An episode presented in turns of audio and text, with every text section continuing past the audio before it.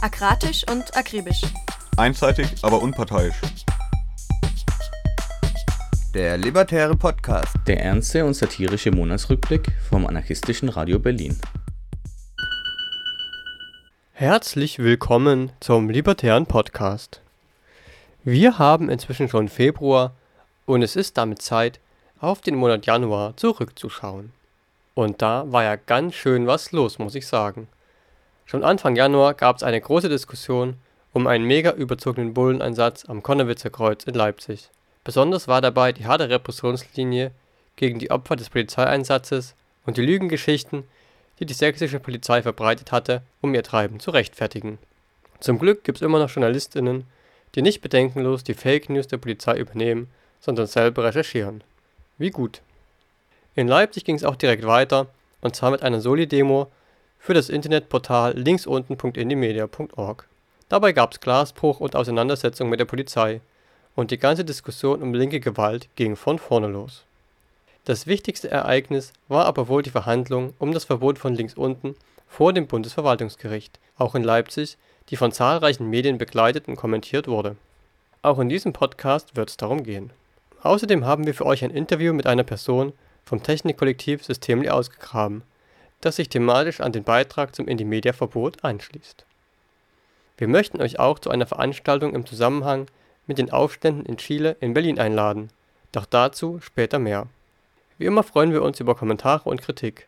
Schreibt uns doch einfach eine E-Mail an aradio-berlin.riser.net oder sucht uns auf Twitter mit dem Handle aradio-berlin. Nach dem ganzen Gequatsche ist es aber jetzt Zeit für ein bisschen Musik. Wir haben für diesen Podcast ganz viel Elektro-Swing rausgesucht. Und zwar von Boogie Belgique. Los geht's mit dem Stück Piccadilly.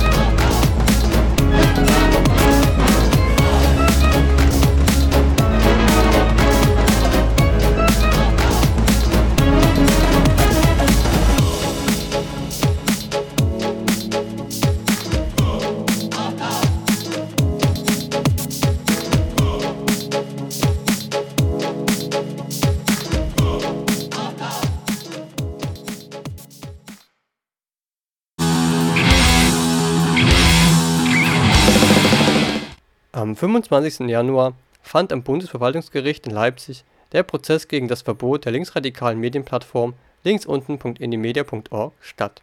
Die Webseite war 2017 im Nachgang zu den G20-Protesten in Hamburg verboten worden.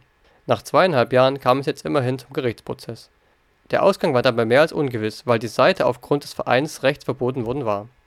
Es wurde also ein Verein verboten, den es nicht gibt und der vom Staat konstruiert worden war. Am Gericht sollte nun festgestellt werden, ob das so rechtmäßig war. Tricky bei der ganzen Geschichte ist, dass in dieser Sache am Bundesverwaltungsgericht nur die Vereinsmitglieder des verbotenen Vereins klageberechtigt sind. Da dieser Verein aber nicht existiert und die KlägerInnen sich auch nicht diesem Verein zuordnen wollten, standen die Verteidiger vor einem Dilemma. Wie damit umgegangen wurde und wie der Prozess schlussendlich gelaufen ist, erfahrt ihr in einem Interview, das unsere Freunde von Frequenz A für uns in Leipzig geführt haben.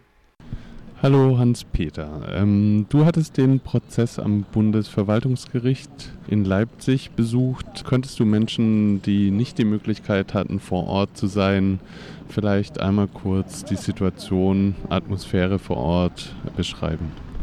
Ja, die Atmosphäre war, dass es großen Sicherheitsaufwand gegeben hatte, der vom Vorsitzenden Richter angeordnet worden sind. Es sind weiträumig Absperrgitter aufgestellt worden. Alles war zugepackt mit Polizisten, Polizistinnen.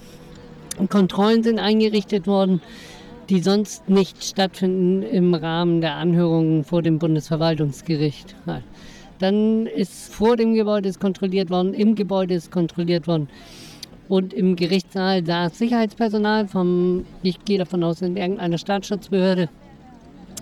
Und in der Verfügung des Richters war es auch so, dass die eingesetzten Beamten, Beamtinnen Waffen tragen durften im Saal. Das ist ja ganz schön krass. Sowas hat Mensch ja eigentlich selten zu ähnlichen Anlässen.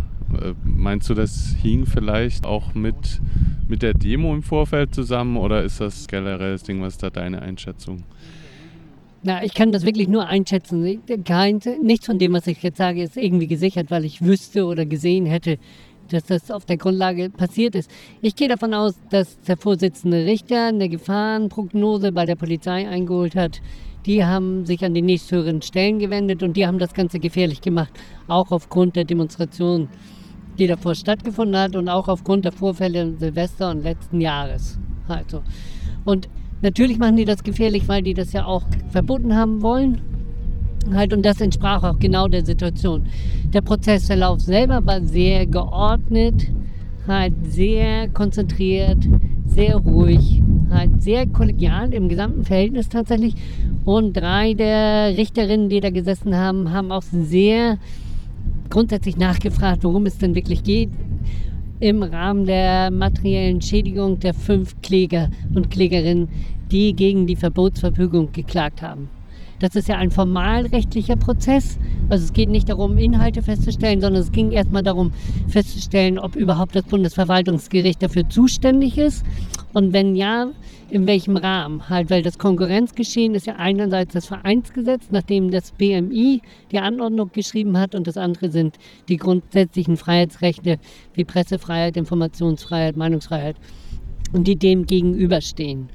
Ja, genau. Kannst du das vielleicht nochmal ein bisschen einfacher für HörerInnen schildern? Also es ging um einen Verein, quasi links unten wurde auf der Grundlage verboten, äh, dass gesagt wurde, das ist ein Verein, der macht Sachen, die sind nicht okay und wir verbieten den Verein jetzt. Und, und das nee, nee, so, so einfach ist das nicht. Also tatsächlich muss man das sehen. Also der, der, das Bundesministerium des Inneren hat richtig erbärmlich vor Gericht vorgeführt, wie wenig Möglichkeiten sie haben, gegen die Personen, die links unten betreiben, vorzugehen. Und um aus dieser Zwickmühle rauszukommen, haben sie diesen Verein konstruiert, was rechtlich möglich ist, um dann im Rahmen dessen mögliche Ansprechpartnerinnen zu finden, die sie auch anklagen können. Und jetzt vom Bundesverwaltungsgericht sollte festgestellt werden, weil es das so noch nicht gab, ob die Personen, die die Zustellung bekommen haben, und bei denen auch die Hausdurchsuchungen stattgefunden haben und die Beschlagnahmung, ohne im Namen des Vereins sprechen zu müssen, gegen die Verbotsverfügung klagen können. Normalerweise ist das nicht der Fall und das Gericht hat das auch bestätigt, dass das jetzt so nicht stattfinden kann. Und deswegen geht das gesamte Verfahren weiter zum Bundesverfassungsgericht. Also es ist noch nicht abgeschlossen, sondern das Gericht, und das ist das, was auch die Hofberichterstattung falsch berichtet, hat einfach nur entschieden, dass der Status quo auf der Rechtsgrundlage jetzt so beibehalten wird, bis es eine grundsätzliche Entscheidung auch inhaltlicher Art zur Presse- und Frei Meinungsfreiheit gibt vom Bundesverfassungsgericht. War das verständlich? Ich denke ja. Ja, okay.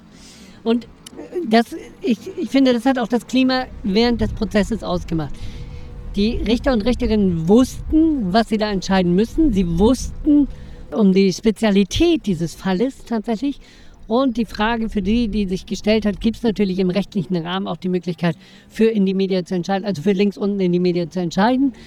Aber das haben sie selber auch ausgeführt vor Gericht und dass sie damit sozusagen eine Freibeuterbrief für die Klandestinität aussprechen würden, wenn sie das Verbot zurücknehmen. Halt das, ja? Das heißt, äh, das ist leider relativ unwahrscheinlich, dass das irgendein äh, deutsches oder auch anderes Gericht tun wird in der Zukunft. Du bist da optimistisch. Nicht, ich, also ich bin nie hoffnungslos tatsächlich und es geht ja um die Grundrechte, die geschützt werden müssten. Nein, und da tritt dieses grundsätzlich die Klandestinität zu schützen, wird so nicht mehr erörtert werden im Rahmen der Auseinandersetzung vom Bundesverfassungsgericht, sondern da finden andere Merkmale, die denn zur Geltung kommen. Aber, und das ist das Entscheidende, der Nachweis, der vom BMI erbracht werden musste, ist vor Gericht, dass das Prägnante von links unten der Aufruf und die Förderung und die Präsenz von der Militanz auf der Webseite gewollt, gewünscht und erreicht worden ist. Und damit sie sich in einem Strafrechtsraum bewegen, in der in Konkurrenz steht zu den Freiheitsrechten und weil sie nicht ermitteln können, auch ihre nachrichtdienstlichen Tätigkeiten nicht ermitteln konnten, wem denn nun diese einzelnen Aufrufe zuzuordnen sind, benutzen sie dieses Hilfsmittelvereinsgesetz, was wirklich fragwürdig ist. Weil der Verein konstruiert wird. Also normalerweise, ich gehe ja davon aus, ein Verein ist ja eine Institution, die das Recht hat, Mensch, hier einen Verein zu gründen in dem Land. Das unterliegt bestimmten Prämissen, dafür müssen Anträge gestellt werden, muss eine Vereinssatzung erstellt werden, etc. etc. Wieso können Sie das einfach jemand sagen, ah, ihr seid jetzt ein Verein? Ne, das können Sie sagen, weil es dieses Vereinsgesetz gibt. Und das ist das, der einzige Hebel, den sie haben, weil es kein Bundespressegesetz gibt. Ne? Die Alliierten haben 1949 im Rahmen der Auseinandersetzung zur Staatsgründung des deutschen Staates verhindert, dass es ein Bundespressegesetz gibt, weil sie dem Staat nicht, dem deutschen Staat im Rahmen der postfaschistischen Geschehens nicht so viel Macht zuordnen wollten, dass sie gleich wieder eingreifen können. Deswegen gibt es die Länderpressegesetze und die hätten wirksam gemacht werden müssen und dann hätten Verbotsverfügungen zu einzelnen Artikeln und, und, und geschrieben werden müssen. Und das hätten sie zuordnen können müssen. Das können sie nicht. Es gibt aber das Recht auf Anonymität. Das ist eines der Grundrechte auch hier. Das ist, ein Schutz sozusagen, dem jedem Menschen zugestanden werden muss, auch im Rahmen der Freiheits- und Menschenrechte. Und das widerspricht dem. Trotzdem ist es so, dass über diese Anonymität auch Veröffentlichungen darüber stattfinden, dass Straftaten begangen worden sind im rechtlichen Sinne und die nicht per se einem politischen Widerstand zugeordnet werden und auch nicht im Rahmen von politischer Auseinandersetzung gesehen werden, sondern als materielle Verluste, die dann Einzelne oder Privatunternehmen erfahren. Halt. Und das ist natürlich eine ganz bürgerliche Sichtweise auf das hier herrschende Recht. Und da geht dann der Bundes, das Bundesverwaltungsgericht konform und sagte, okay, und im Rahmen dessen nehmen Sie das Vereinsverbot nicht zurück und Sie wissen, das geht ans Bundesverfassungsgericht und die sollen da grundsätzlich drüber entscheiden.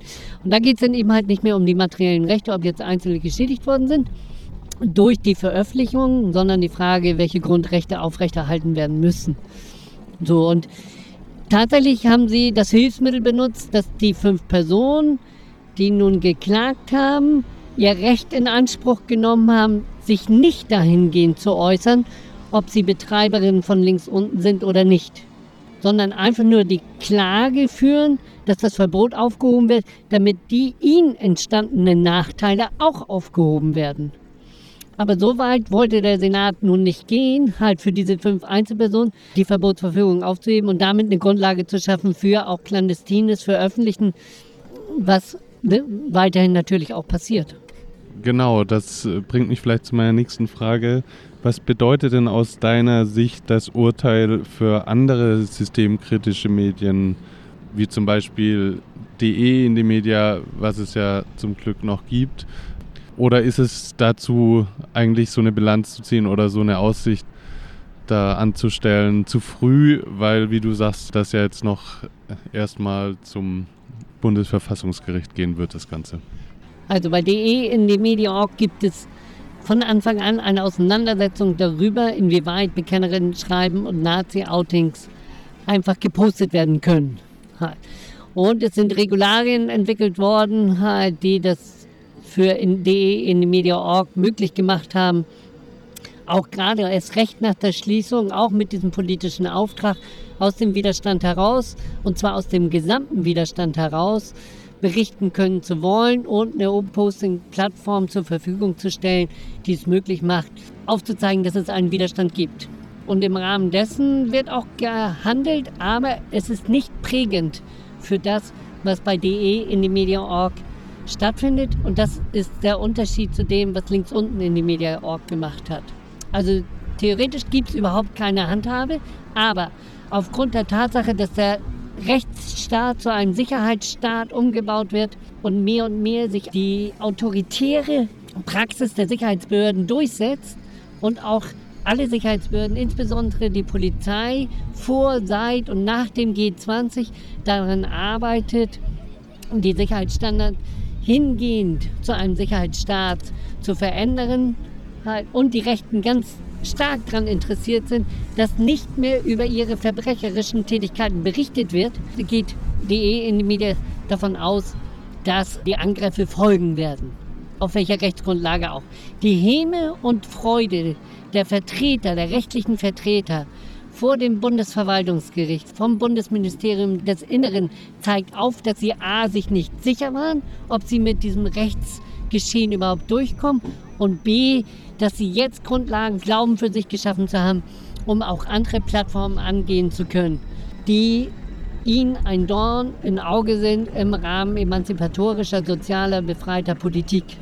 Tja, das äh, bringt mich vielleicht zu der Frage, wie denn jetzt so eine Resonanz darauf aussehen könnte oder müsste eigentlich, weil auf das Links-Unten-Verbot ist ja erstmal äh, direkt danach äh, kaum äh, etwas gefolgt.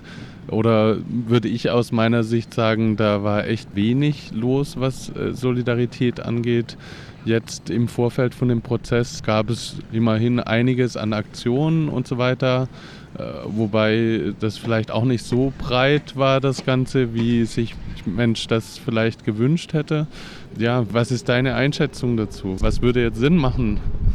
Die Frage ist, was ist der Auftrag? Ne? Einerseits geht es darum, das weiterzumachen und auszubauen, was zurzeit auch da ist, halt, ne? den Widerstand, tatsächlich den politischen Widerstand, der Kampf um Freiheitsrechte, der Kampf um emanzipatorische, soziale, revolutionäre Veränderungen weiterzuführen, sich zu konsolidieren und nicht davon abhängig zu machen, ob jedes und alles gepostet werden kann oder nicht, ob es für alles eine Öffentlichkeit gibt. Und es müssen Orte und äh, Zeiten gefunden werden, wo die konstruktive Diskussion, der konstruktive Diskurs, der auf links unten in die Media.org, der mitentscheidend war für die Präsenz und Prägnanz von links unten in die Media.org, dass der an andere Orte getragen wird bis sich dafür wieder eine Plattform gefunden hat. Die in die Media.org hat ja immer erklärt, dass sie kein Diskursplattform sein wollen. Und natürlich würde das auch beinhalten für sie, dass sie in einem riesen Umfang organisatorisch sich umstellen müssen. Halt. Ich finde, alle sollten jetzt klar zur Ruhe kommen. Das war erwartbar, dass das Bundesverwaltungsgericht so entscheidet. Und die Rechtsanwälte und Rechtsanwältinnen haben hervorragende Arbeit geleistet, dadurch, dass sie das überhaupt zur Entscheidung gebracht haben und dieses Verfahren nicht von vornherein abgewürgt worden ist. Und insofern gibt es natürlich auch eine Option, weiterhin im bürgerlichen rechtlichen Rahmen der Öffentlichkeit herzustellen und die Widersprüche dieser Gesellschaft aufzuzeigen, die darauf ausgelegt ist, Freiheitsrechte zu berauben. Halt. Und genau da, darum geht es. Die Zuspitzung weiter voranzutreiben, damit diese Widersprüche so offensichtlich werden, dass eine kritische Masse entsteht, die dazu beitragen kann, dass solche Plattformen nicht mehr verboten werden können. Und für die, die Internetplattformen zur Verfügung stellen wollen, heißt das natürlich eine weitergehende Dezentralisierung, um sich nicht angreifbar zu machen und eine Gegenöffentlichkeit zu gewährleisten.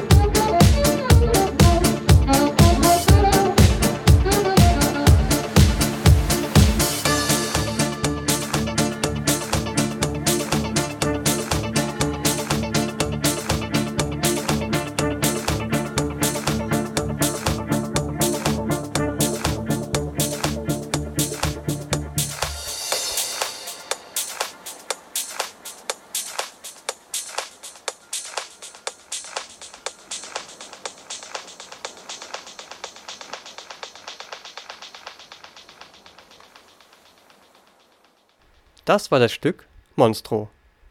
Mehr Infos zum Prozess und den Begleitumständen findet ihr unter linksunten.soligruppe.org. Und wenn ihr alte Artikel von links unten finden wollt, lohnt sich ein Blick auf linksunten.archive.indimedia.org. Nette Leute haben dort nämlich das gesamte linksunten Archiv hochgeladen. Falls ihr euch das kopieren wollt, solltet ihr aber wohl erstmal eure Festplatten aufräumen. Die komplette Datei ist nämlich mehr als 85 GB groß.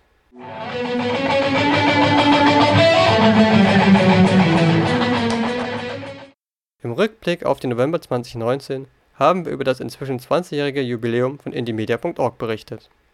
Dabei war auch die Rolle von linken Technikkollektiven beleuchtet worden. Wir haben mal rumgeschaut und ein aktuelles Gespräch aus Berlin mit einem Systemli-Aktivisten für euch ausgegraben.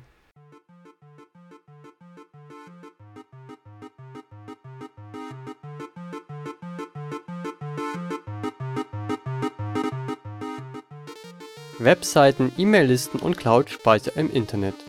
Fast alle linksradikalen Gruppen nutzen heute die Möglichkeiten, die uns die unendlichen Weiten des Internets bieten. Eine Gruppe, die schon seit mehr als 15 Jahren solche Dienste anbietet, ist das Tech-Kollektiv Systemli. Gerade in Zeiten, in denen unsere Publikationsmedien, wie etwa Indymedia, bedroht sind, kommt unkommerziellen Anbietern von IT-Infrastruktur eine wichtige Rolle zu. Wir haben deswegen ein Interview mit einem Systemli-Aktivisten, das in der Berliner Runde von Studio Ansage geführt wurde, für euch gekürzt und zusammengeschnitten. Dabei ging es als erstes darum, welche Dienste Systemli denn eigentlich anbietet und das sind eine ganze Menge. Das ähm, ist vielleicht am einfachsten zu sehen an einem Beispiel. Wir haben zum Beispiel äh, ähm, das äh, Unteilbar-Bündnis unterstützt im letzten Jahr. Die haben ja eine äh, große Demo dann in Dresden durchgeführt. Und was wir natürlich primär dann für sie gemacht haben, ist ihre Webseite äh, zu hosten. Das heißt also, die sagen dann, wir möchten gerne eine Webseite machen und dann sagen wir, okay, hier, wir haben einen Webserver und einen Datenbankserver und das stellen wir euch zur Verfügung und ihr müsst euch nur noch darum kümmern, wie soll eure Webseite eigentlich aussehen, was wollt ihr da für Inhalt drauf machen. Was wir auch, ähm, was sehr viel genutzt wird inzwischen auch, ist ein E-Mail-Server, den wir betreiben, ähm, sodass du eben dann auch für äh, unteilbar, wenn du denen eine E-Mail schreibst, auch das geht bei uns über die Server zum Beispiel. Es gibt noch mehr. Es gibt ähm, noch ein, ähm, war früher etwas verbreiteter, ähm, XMPP oder Jabber, äh, ein Instant Messaging ähm, Service, der eben wie E-Mail föderiert funktioniert. Das heißt also, ich kann mit allen Menschen schreiben, die in diesem Netzwerk sind und das ähm, können eben verschiedene, also gibt es überall auf der Welt Server, die sich dann eben miteinander verbinden. Das heißt, ich bin nicht an Facebook oder ähm, WhatsApp gebunden, wo alle die, die, gleiche Software verwenden müssen, sondern ich kann mit verschiedenen Software viele verschiedene Leute erreichen. Und ansonsten versuchen wir eben immer die Dienste zu finden, die äh, Aktivistinnen praktisch unterstützen.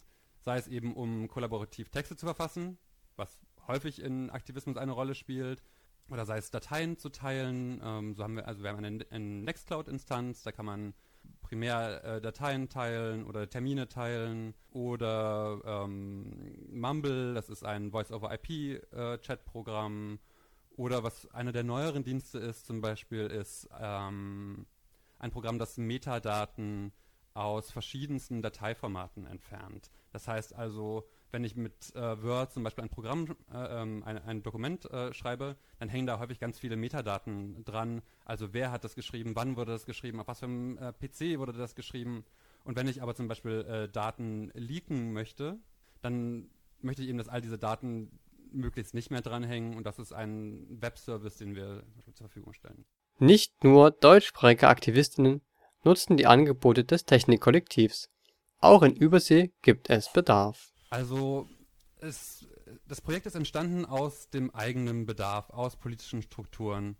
Ähm, daher kommen dementsprechend auch ähm, ein Großteil der Nutzerinnen. Wir sind aber in den, ich weiß gar nicht, jetzt muss ich aus dem Kopf, wie viele Jahre es das gibt. Also ich glaube über, über 15 Jahre insgesamt, eben auch mit wechselnden Leuten, die das betreiben und ähm, sind von der Nutzerzahl sehr gewachsen und, und weit über Deutschland hinaus. Haben ähm, zum Beispiel viele Leute, die das aus ähm, Lateinamerika nutzen, was wir eben auch sehr, sehr gerne unterstützen, was einfach den, ähm, den Grund natürlich hat, dass äh, die, die gleichen ökonomischen Zwänge, ähm, denen auch viele Aktivistinnen hier in Deutschland unterliegen, sind natürlich äh, für die Aktivistinnen aus Lateinamerika meistens noch ähm, viel, viel äh, dringender. Ja, also ähm, unsere Server sind auch ähm, international verteilt. Das heißt, es kann ganz unterschiedlich sein, wo du das auf der Welt verwendest, ob das für dich äh, gut oder schlecht ist. Manchmal ist es auch äh, länger und ähm, wir benutzen natürlich die gleichen Unterseekabel, die alle Leute verwenden, die das Internet äh, verwenden. Das heißt, die äh, Verbindungen zwischen USA und Europa sind eben die, die sind am besten ausgebaut, die sind auch super schnell. Ähm, für Leute aus Brasilien zum Beispiel kann das schon ein bisschen schwierig werden. Dann sind die Latenzen manchmal auch höher. Genau, insgesamt äh, betrachten wir uns natürlich als die guten Linken und es sollte also äh, eher ein, ein, positiver Wiedererkennungswert sein, wenn jemand diese Dienste verwendet. Wir haben ja, wir haben ja sozusagen eine, eine sehr positive und konstruktive äh, Grundmessage. Hinter einem Projekt wie Systemly steckt jede Menge Geld und auch jede Menge Arbeit. Wie viele Leute arbeiten denn eigentlich daran, dass alles reibungslos läuft? Und wie klappt das, von Spenden finanziert zu werden? Das ist vollumfassend Ehrenamt. Ähm, das ist auch eine sehr bewusste Entscheidung, die wir getroffen haben, dass niemand für diese Arbeit bezahlt wird. Natürlich müssen wir alle unsere Miete bezahlen und äh, andere Arbeit machen, aber die Arbeit in diesem Kontext ist unbezahlt. Und ähm, alle weiteren laufenden Kosten, die anfallen, decken wir durch äh, Spenden, die unsere Nutzerinnen uns freundlicherweise zur Verfügung stellen. Das heißt also Hardware zu kaufen, Strom zu bezahlen, ähm, vor allem das, ja. genau, wenn man die Arbeitszeit, die natürlich eigentlich äh, sehr teuer wäre, äh, wegrechnet, dann ist vor allem Strom ähm, ja auch aus wahrscheinlich guten Gründen, aber auch in den letzten Jahren extrem teuer geworden alle Leute, die sich bei uns beteiligen, kommen aus äh, politischen Zusammenhängen ursprünglich. Und das ist eigentlich immer was, wo, wo man eben gesagt hat, okay, das ist was, was ich selber brauche, das habe ich hier gefunden, jetzt möchte ich was zurückgeben und das mit unterstützen. Und ähm, es gibt sozusagen einen harten Kern von Personen, die eigentlich diese Technikarbeit zu, zu ihrem Aktivismus gemacht haben und äh, auch daneben realistischerweise keinen nicht mehr wirklich viel Zeit haben für andere Sachen. Ähm, natürlich geht man auf eine Demo oder sowas, aber sich dann eben auch noch äh, auf andere Pläne zu setzen, ähm, wird ähm, schwierig. Die sagen, Menge an Zeit, die wir da rein investieren, äh, ist wahrscheinlich größer, als die meisten Menschen sich das vorstellen. Ähm, das ist quasi eine zweite oder auch eine erste Arbeit. Also hin und wieder haben wir sozusagen so Spendenkampagnen gemacht und manchmal muss man die Leute eben darauf stoßen, dass äh, die Dienste, die sie nutzen, ähm, nicht kostenlos sind.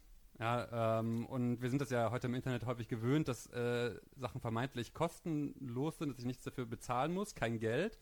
Meistens bezahle ich halt mit meinen Daten an der Stelle. Ja, also dass Facebook eben alles analysiert, was ich äh, mache, während ich dann ähm, vermeintlich kostenlos ihre Plattform verwende und äh, aus diesen Daten eben weiteres Kapital schlägt. Sowas machen wir eben natürlich grundsätzlich nicht. Genau, und, und daher müssen wir eben das Geld ähm, so einnehmen, wie, ja, wie, wie die Leute eben bereit sind, dafür zu spenden. Wir haben aber auch eine ganze Reihe von, von Menschen, die sehr regelmäßig Geld äh, überweisen und den laufenden Betrieb damit eigentlich sicherstellen momentan. Generell scheint die Nutzung linker Medieninfrastruktur abgenommen zu haben, war bis in die 2000er Jahre hinein in die Media für viele Linksradikale ein wichtiges Informationsmedium, hat sich heute die Kommunikation teilweise auf andere Plattformen verlagert. Der interviewte Aktivist meint dazu, Tatsächlich meine erste Begegnung mit sozusagen selbstorganisierter ähm, linker Medieninfrastruktur war auch in die Media. Und ähm, ich bin in Ostdeutschland auf dem Land groß geworden und die Themen, die mich dann damals als Jugendlicher ähm, beschäftigt haben, die haben auf Indie Media stattgefunden. So, da, da habe ich die Dinge erfahren, die für mich von Bedeutung waren. Und ähm, ich glaube, das war sicherlich auch die Hochzeit äh, von Indie Media damals. Oh, ist eine Plattform, die eben extrem an Bedeutung verloren hat. Ja, ähm, wo die meisten Leute eben aus verschiedenen Gründen aber auf ähm, kommerzielle Plattformen ausgewichen sind. Und das hat natürlich auch äh, einen Haufen Implikationen, was ähm, die Kontrolle dieser, dieser Plattform angeht. Und so ein, so ein üblicher Vergleich ist es eigentlich, ist die, die Straße und die äh, Einkaufsmall. Äh, Ja, auf der Straße habe ich eben bestimmte Rechte, ähm, die mir als, als äh, Bürgerin eines Landes einfach zustehen, wohingegen eine Mall ist eben ein ähm, privates Gelände, ähm, bin ich zum Großteil dem Gutdünken äh, der Betreiberin dieser Mall irgendwie äh, ausgesetzt. Und wenn sie eben die Spielregeln verändern, dafür, wie das äh, soziale Miteinander ähm, da stattfinden soll, dann tun sie das letztlich. Da, da, können wir eben nichts machen, da haben wir keine demokratischen irgendwie Mitbestimmungsmöglichkeiten. Aber ich glaube, das ist natürlich einfach auch, wo, wofür ich die äh, diese linken ähm, emanzipatorischen ähm, Medienplattformen und das Internet sich da als ein Medium von, von vielen äh, eben auch extrem Bedeutung haben. Also auch diesen äh, Raum bereitzustellen, in dem ich eben auch äh, mich kritisch äußern darf. Ja, das, äh, das muss nicht ähm, poliert sein und das muss auch, ähm, das kann auch ein bisschen unangepasst sein. Und ähm, dafür äh, soll es eben Raum geben und in einer immer stärker digitalen Gesellschaft, die auch mit einer immer stärkeren digitalen Überwachungs- und Zensurinfrastruktur einhergeht. Das ist ja sozusagen das, was sich einfach in den letzten Jahren total geändert hat. Wir haben das Internet für einen äh, Raum der freien Ideenentfaltung gehalten und irgendwann haben wir herausgefunden, nein, das ist eigentlich inzwischen der Raum der totalen Überwachung geworden.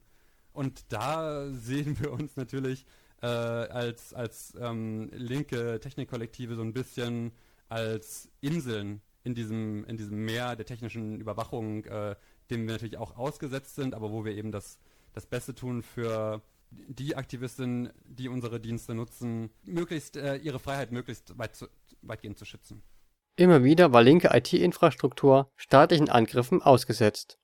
So wurden etwa Server des Tor-Netzwerks beschlagnahmt und Spenden an das Technikkollektiv RiseUp als Grund für Durchsuchungen genutzt. Auch bei Systemli macht man sich deswegen Sorgen. Das ist natürlich definitiv eine Bedrohungslage und der ähm, Staat versucht ja auch an vielen Stellen tatsächlich da die äh, Plattformbetreiberinnen zu seinen vorgeschalteten Handlangern zu machen. Ähm, und das ist was, was wir, was wir auf keinen Fall machen wollen, was wir auch, was wir total ablehnen.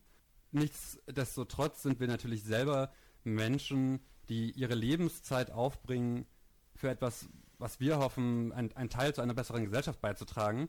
Das heißt, wir haben, wir haben unsere eigenen Regeln, welche Inhalte wir gerne bei uns äh, äh, sehen und welche wir eben nicht tolerieren, ja, und, und alles, was sozusagen unserem Selbstverständnis als äh, zum Beispiel antirassistisch und antisexistisch äh, entgegensteht, hat auch bei uns auf der Plattform keinen Platz und ich glaube, das ist auch wichtig, darüber äh, mit den Menschen, die auch diese Plattform nutzen, auch ein Gespräch zu führen. Weil, und, und aus, aus dem Gespräch kamen wir ja auch in, in, der, in der Pause, wir häufig eben diese Infrastruktur als was sehr Abstraktes äh, verstehen. Aber die Infrastruktur sind auch Menschen, die vielleicht ein paar Maschinen betreiben, aber äh, letztlich damit Regeln setzen, denen alle, alle, alle anderen ausgeliefert sind. Und ähm, für uns ist es eben sehr wichtig, diese, dass das nicht irgendwelche ähm, undurchsichtigen Algorithmen sind oder unbenannte Regeln, sondern da gemeinsam als äh, Community äh, die Regeln zu finden, die für einen passen, die woanders natürlich auch andere Regeln sein können. Wenn ihr mehr wissen wollt, schaut doch mal auf systemli.org vorbei. Dort gibt es auch eine ausführliche Liste mit Technikkollektiven weltweit. Jetzt geht's mit Musik weiter. Wir spielen die Titel Lucifer und The Bartender.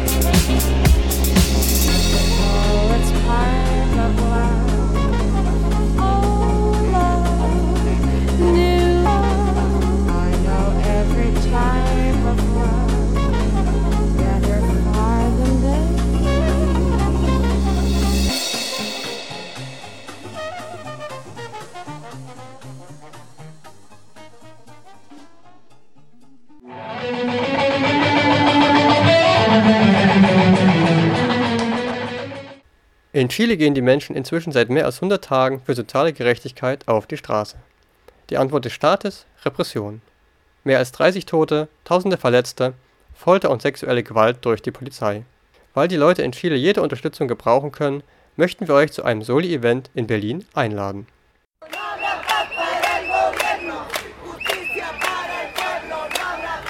Wie sie in Chile sagen, haben wir aktuell den 132. Oktober.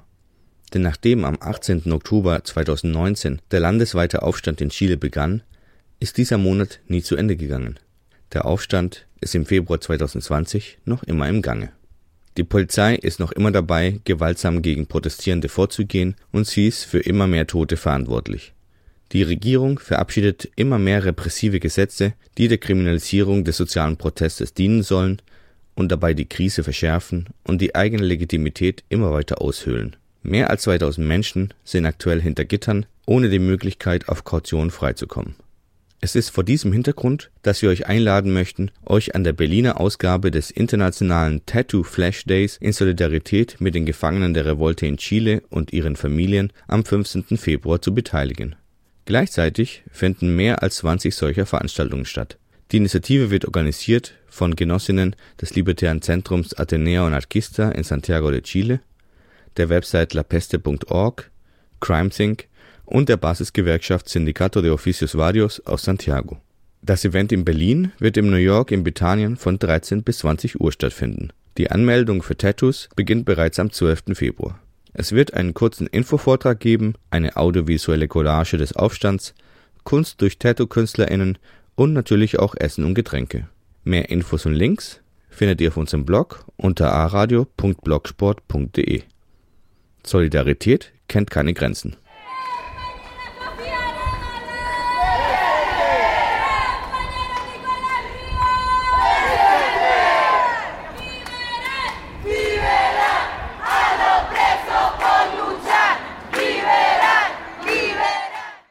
Ihr wollt teilnehmen und euch tätowieren lassen? Für den Link zum Event schaut doch einfach mal auf unserer Webseite aradio.blogsport.de. Außerdem gibt es im Lower Class Magazine einen spannenden Artikel zum Thema.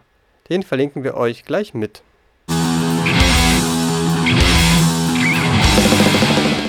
Jetzt kommt nur noch unsere monatliche Kolumne Wo herrscht Anarchie?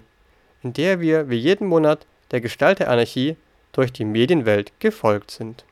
Der Fall ist Du erledigt. bist hier nicht der Captain. Das ist hier keiner. Hier herrscht Anarchie. Überall auf der Welt geht's heiß her. Mancherorts werden Autokraten freigesprochen, während sich die Opposition in ihren Demokratiespielchen lächerlich macht. Hierzulande brechen Dämme und es wird anschließend halbherzig versucht, diese wieder zu flicken. Alles nicht sehr überzeugend. Aber wo herrschte die Anarchie? Um das herauszufinden, sind wir tief in die Eingeweide des digitalen Journalismus eingestiegen und präsentieren euch nun die Ergebnisse. Nein, keine Sorge, so blutig ist das Ganze auch wieder nicht. Wir fangen mal ganz sachte an. Mit Socken nämlich. Aber keine roten Socken. Denn wie die Frankfurter Allgemeine Zeitung zu berichten weiß, herrscht heute Anarchie an den Füßen. Zumindest in Mannheim. Weiter heißt es, früher waren Socken schwarz, heute kennt die Socke keine Grenzen mehr. Sie ist bunt, sie blendet, sie glitzert, sie hat Muster. Obgleich wir natürlich große Fans von Schwarz sind, müssen wir einräumen, dass Bunt und Schwarz den Geist der Anarchie deutlich besser einfängt. Und wenn dann alle Grenzen eingerissen werden, ein Hoch auf Mannheim. Und zieht es weiter gen Süden, in die Schweiz nämlich. Wer mal in der Schweiz unterwegs war, wird nicht umhin gekommen sein, Schweizerdeutsch gehört zu haben. Aber wann sind Auswärtige schon mal in den Genuss gekommen, Schweizerdeutsch zu lesen? Zum Glück gibt es WhatsApp, denn dort herrscht, watson.ch zufolge, Anarchie. Und nicht nur dort, auch in der Mundart herrscht Anarchie. Wer ein Smartphone hat, kann sich dem geschriebenen Dialekt kaum mehr entziehen. Vor allem die Jungen schreiben praktisch ausschließlich auf Schweizerdeutsch. Na, das hätten die Konservativen wohl nie vermutet, dass gerade die neuesten Technologien alte Kulturgüter retten helfen. Jetzt muss die Anarchie aber noch diejenigen erreichen, die kein Smartphone haben. Von der Schweiz geht es weiter in die ehemalige Schweiz Südamerikas, wie der Spiegel Chile bezeichnet. Es geht um die Gegend rund um den U-Bahnhof Baquedano.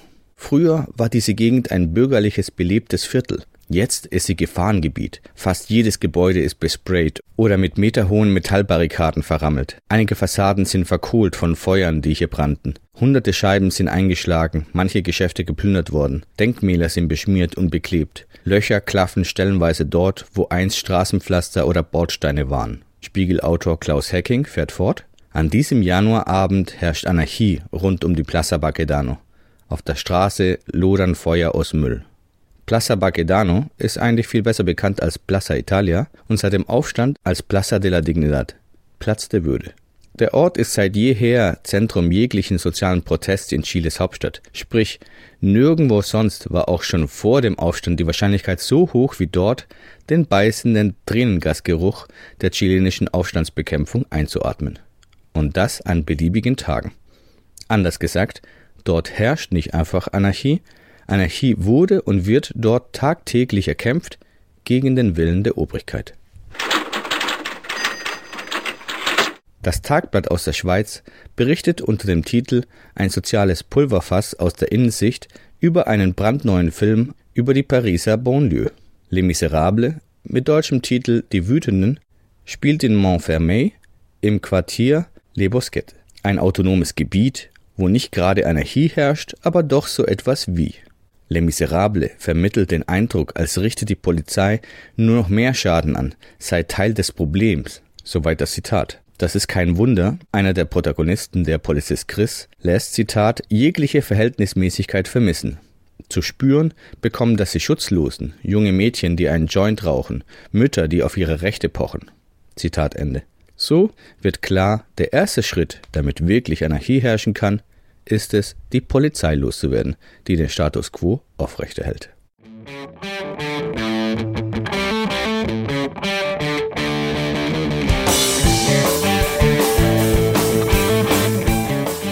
Das war's für diesen Monat. Wir hoffen, ihr hattet eine gute Stunde. Für Kritik und Anregungen oder wenn ihr bei uns mitmachen wollt, meldet euch einfach gerne unter aradio-berlin.advisor.net oder auf Twitter über aradio-berlin. Wir sagen jetzt aber Tschüss, bis zum nächsten Monat.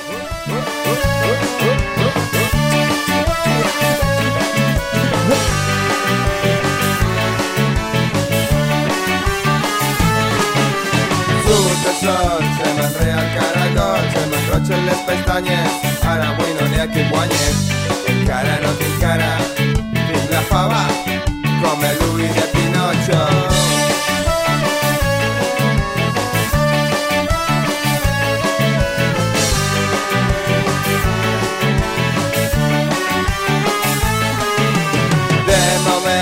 protesta pleregen, em puge per les parets, onades de xoc contra el vent. Encara no tinc cara, tinc la testa i està la festa.